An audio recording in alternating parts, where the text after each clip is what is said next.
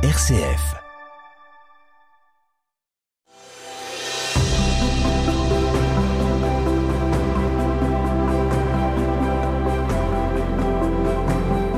Bonjour à toutes et à tous. Lumière du Nord euh, vous invite aujourd'hui à aller au cœur de la forêt de soigne de l'ermitage de Granendal. Lumière du Nord. Frère Rémi Valéjo.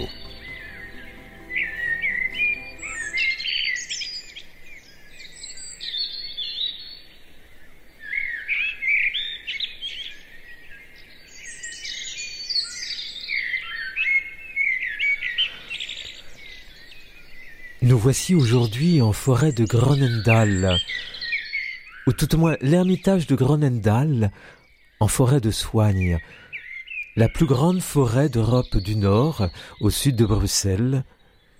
Et c'est là où Jan van Ruysbroek avait fondé son ermitage. Selon Hendrik Pomerius, auteur d'une Vita Ioannis Rosbroki, une vie de Jean Ruysbroek, le frère dominicain Johannes Toller, fidèle disciple de maître Eckhart, aurait pérégriné de Strasbourg, de la vallée rhénane, jusqu'à Gronendal, en forêt de Soigne, pour y rencontrer Jan von Ruysbroek. Je vous cite cette relation de Hendrik Pomerius. Le grand dominicain, le savant, le sage Johannes Tauler fit son pèlerinage à la vallée verte. Mais telle fut son admiration, son respect, son enthousiasme, que ses visites furent très fréquentes. Il devint non seulement le pèlerin, mais aussi le disciple de Ruysbroek. Toller se laissa guider par lui sur la montagne de la contemplation.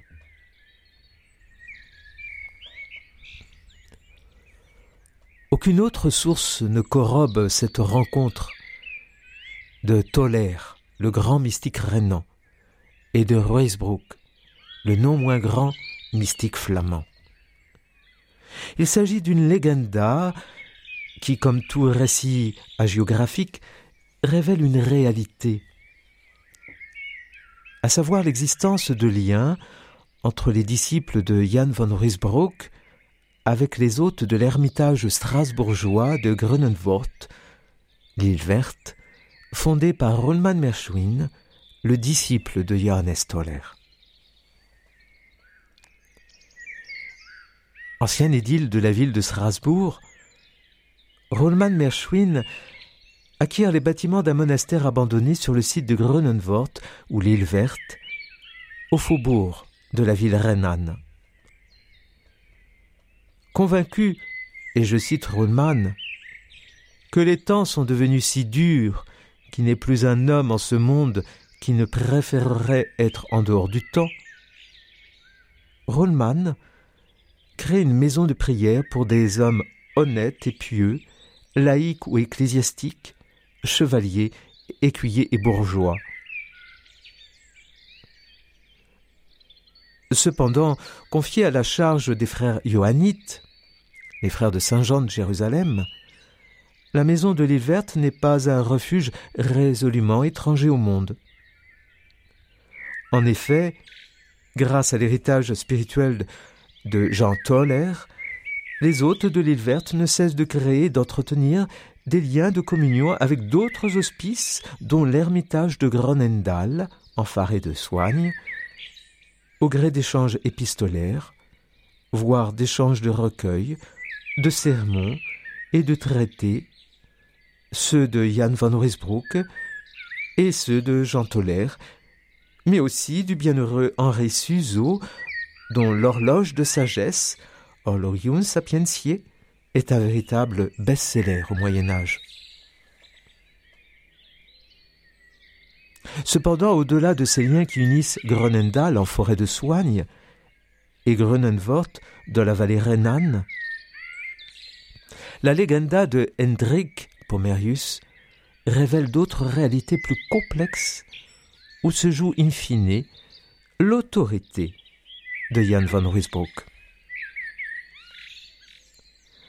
Au lendemain de l'apparition de la bulle Inagro Dominico le 27 mars 1329, dans laquelle le pape Jean XXII qualifie 27 propositions de Maître Eckhart comme malsonnantes ou proches de l'hérésie, tout ce qui se rapproche de la Wesen mystique ou mystique de l'être, voire de la mystique du détachement, est l'objet de soupçons.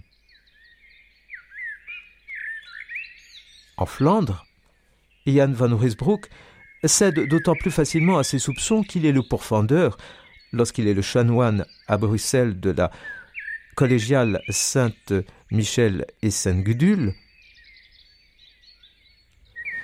il est le pourfendeur des thèses hétérodoxes de la Béguine dite Bloemardine. Dans le livre des douze Béguines, où il défend la brotte mystique ou mystique nuptiale, corrélative au cantique des cantiques, il s'en prend aux faux prophètes qui prêchent la pauvreté spirituelle jusque dans le plus absolu détachement, citant au passage le sermon Beati Poperi de Maître Eckhart. Son disciple, d'ailleurs, le cuisinier de Gronendal, Jan van Leuven, va plus loin encore en écrivant un traité intitulé Un livre sur la doctrine de Maître Eckhart, doctrine dans laquelle il erra assimilant sa doctrine de la mystique de l'être à celle du libre esprit, il critique le frère dominicain avec véhémence, et parfois même avec des termes outranciers. Ainsi, en faisant de Jean Toller le disciple de Maître Eckhart, un disciple de Jan van Ruysbroek, Hendrik Pomerius l'innocente de tout soupçon d'hérésie et justifie les liens qui unissent les ermitages de Gronenvort, l'île verte, et de Gronenwald, la vallée verte. Et mieux encore affirme que le solitaire de la forêt de soigne est le garant de la saine doctrine théologique et par conséquent le magistère, le maître par excellence. Ainsi, la legenda, la légende de Gronendal, n'est rien d'autre qu'une apologie de Jan von Ruysbroek, maître de contemplation, dont Toller vient humblement recueillir l'enseignement.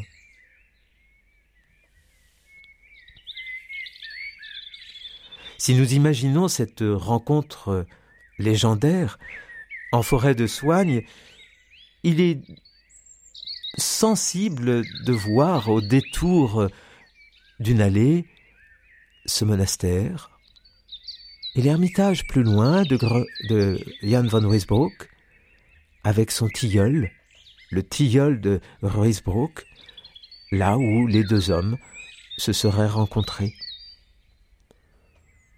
Aujourd'hui, de ce site, il ne reste quasiment rien, quelques pans de murs.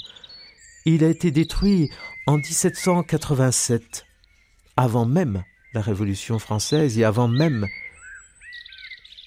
les dégâts suscités par les armées de Bonaparte. Néanmoins, à l'ombre de ces murs moussus, sous les êtres de forêt de soigne, si l'on y prête attention, au milieu des chants des oiseaux,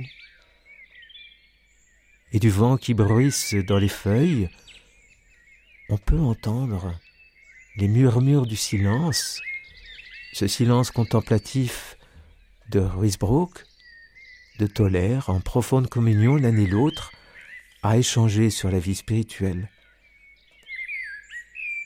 Et d'entendre Ruysbrook enseigner, selon la Logenda de Pomerius, la vie intérieure ah, Jean tolère.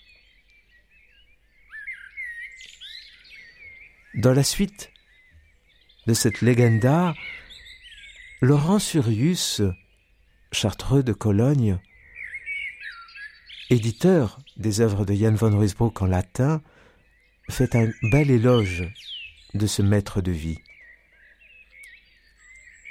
Voici lecteur chrétien, un homme sacré que la bouche de Dieu a instruit lui-même d'une science excellente. Il n'a pas écrit un mot qui ne soit une œuvre de salut. Son souffle est un souffle divin, une respiration céleste, et il suffira de lire pour être convaincu que rien d'humain n'est venu ici. C'est Dieu seul qui a parlé. Si je t'invite à cette sublime lecture, c'est uniquement pour ton salut. Comme un chrétien doit le faire, tu ouvriras de grands bras pour recevoir les œuvres de cet homme, et jamais ta vie durant, tu ne les déposeras à terre. Si tu trouves ta joie dans cette lecture, le fruit sera pour toi immense et certain. Ou bien tu es encore esclave, les pieds liés par tes vices, ou bien déjà converti, tu embrasses une vie meilleure, ou bien tu marches à pas de géant dans la grande voie des vertus et de l'amour, ou bien infiniment éloigné des troubles de la terre, tu goûtes, dans la profondeur de la paix, les délices de la contemplation divine. Dans ces quatre suppositions, Ruysbrook te sera d'un secours immense. Ou il te réveillera de ton sommeil, de ta somnolence, ou il t'enflammera dans ta course ardente, ou il te montera la route de la perfection, la plus sûre et la plus courte, où il t'indiquera à ta grandeur, à ta sublimité, le moyen de grandir et de s'élever au corps. Personne n'est assez abandonné. Pour lire Ruysbrook, il n'a pu sentir l'aiguillon du salut le piquer au fond de l'âme. Personne n'est assez sublime pour ne pas trouver dans Ruysbrook le secret d'une sublimité plus haute. Je ne crois pas qu'il y ait un homme qui puisse approcher ces pages magnifiques et simples sans un extraordinaire et singulier profit. Que personne ne s'excuse sur la sublimité inaccessible de Ruysbrook. Le grand homme s'est accommodé à tout. Et l'âme la plus errante qui soit au monde peut retrouver en le lisant la route du salut.